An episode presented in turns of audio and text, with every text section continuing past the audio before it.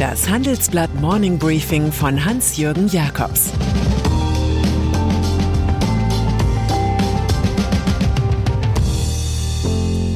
Guten Morgen allerseits. Heute ist Donnerstag, der 9. Juni 2022 und das sind unsere Themen. US-Börsenaufsicht greift bei Robinhood durch. Die Wasserstoffmäher der Bundesregierung. Zu viele Flaschen im deutschen Biermarkt. Nach einer kurzen Unterbrechung geht es gleich weiter. Bleiben Sie dran. Sie leben Fairness, Kultur und Werte? Zeigen Sie Ihr Engagement als Arbeitgeber und werden Sie Teil der Fair Company Initiative. Mit der Fair Company Initiative zeichnet das Handelsblatt Unternehmen aus, die insbesondere Berufseinsteigern und Young Professionals ein faires, attraktives Arbeitsumfeld bieten. Zu den entscheidenden Werten gehören unter anderem das Engagement für Mitarbeitende, Diversity und Chancengleichheit, Nachhaltigkeit und gesellschaftliche Verantwortung. Erfahren Sie jetzt mehr unter faircompany.de. Aktienmarkt. Eine regelrechte Börsenmanie hatte der amerikanische Online-Broker Robinhood ausgelöst, als Anleger hier kommissionsfrei gehypte Aktien wie GameStop kauften.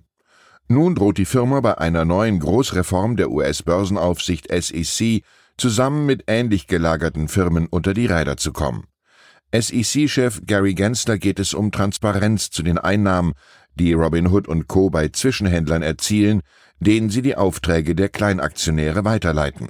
Diese Handelshäuser sollen künftig direkt im Wettbewerb stehen.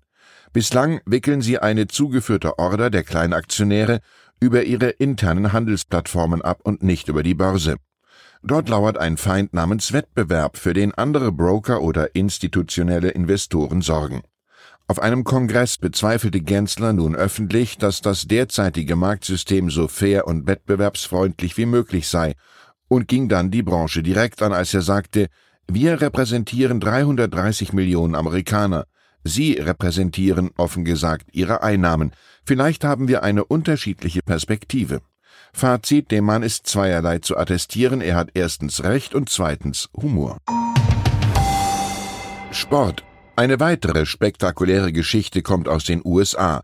Dort verklagen mehr als 90 Turnerinnen, die vom früheren US-Teamarzt Larry Nassar sexuell missbraucht wurden, das FBI auf Zahlung von mehr als einer Milliarde Dollar. Die Athletinnen rund um die Stars Simone Biles, Ali Raceman, Michaela Maroney und Maggie Nichols werfen der US-Bundespolizei vor, nicht schon 2015 den damals erhobenen Vorwürfen nachgegangen zu sein. Man habe Kronzeuginnen nicht interviewt.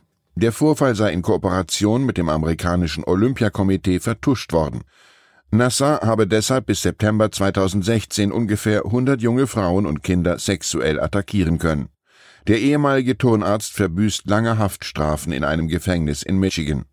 Das US-Justizministerium aber hat sich geweigert, gegen verwickelte FBI-Polizisten vorzugehen. Deloitte die vielen Skandale um Fehlleistungen der Wirtschaftsprüfer führen zu einer nächsten Überraschung. Nun erwägt auch Deloitte, die weltweiten Geschäfte für Wirtschaftsprüfung und Beratung zu trennen. Goldman Sachs soll für die anstehende Aufspaltung schon in Position gebracht worden sein.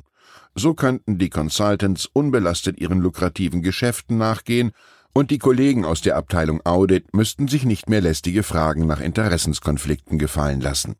Es könnte ja jemand vermuten, dass ein Kunde weniger scharf kontrolliert wird, weil er für Beratung gut zahlt.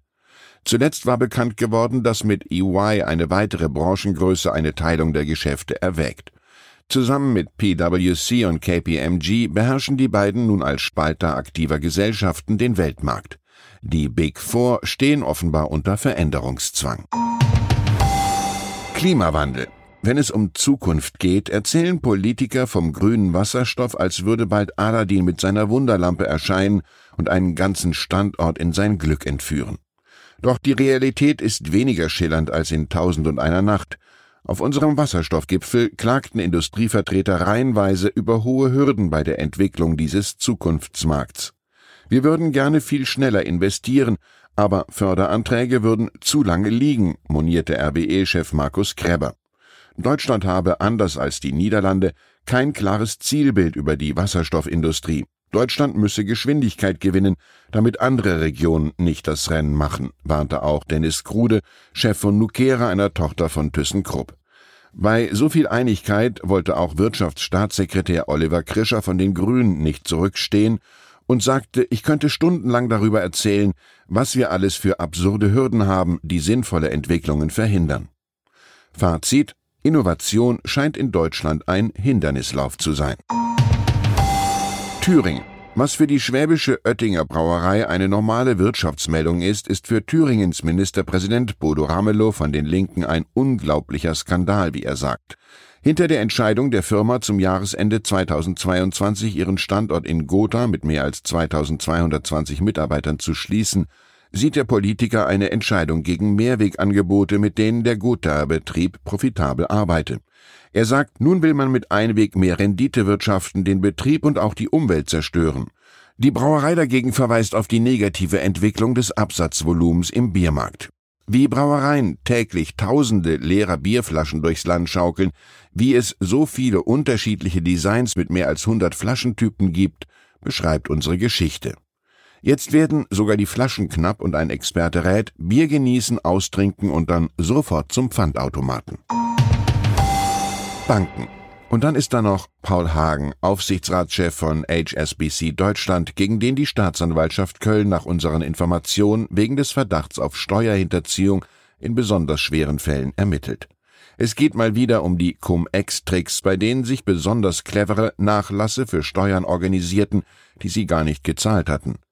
Am Anfang stritt HSBC noch jegliche Beteiligung an den Gaunereien ab, Mittlerweile werden aber zwei Dutzend aktuelle und frühere Bankmitarbeiter beschuldigt.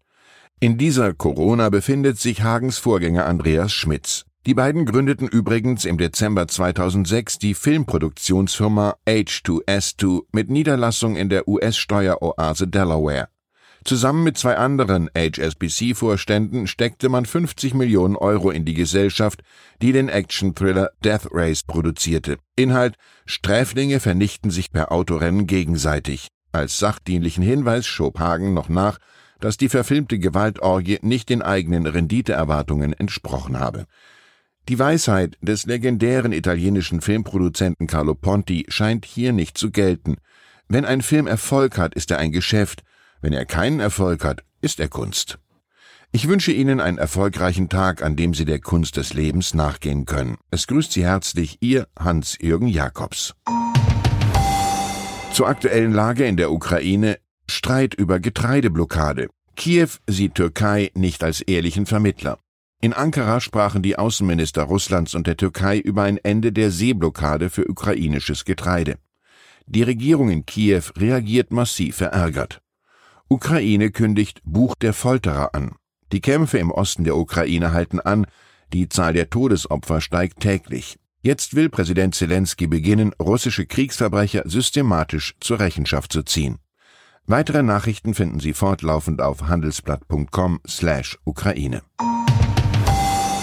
Das war das Handelsblatt Morning Briefing von Hans-Jürgen Jakobs, gesprochen von Peter Hofmann. Wie geht es weiter mit der Europäischen Union? Präsidentschaftswahlen in den USA, EU-Parlamentswahlen, geopolitische Krisen und wirtschaftliche Schwierigkeiten. Wir suchen Lösungen für diese Herausforderungen. Am 19. und 20. März auf der digitalen Europakonferenz von Handelsblatt, Die Zeit, Tagesspiegel und Wirtschaftswoche. Über die Zukunft Europas sprechen wir mit Bundeskanzler Olaf Scholz, Wirtschaftsminister Robert Habeck und vielen mehr. Kostenlose Anmeldung unter europe20xx.de. you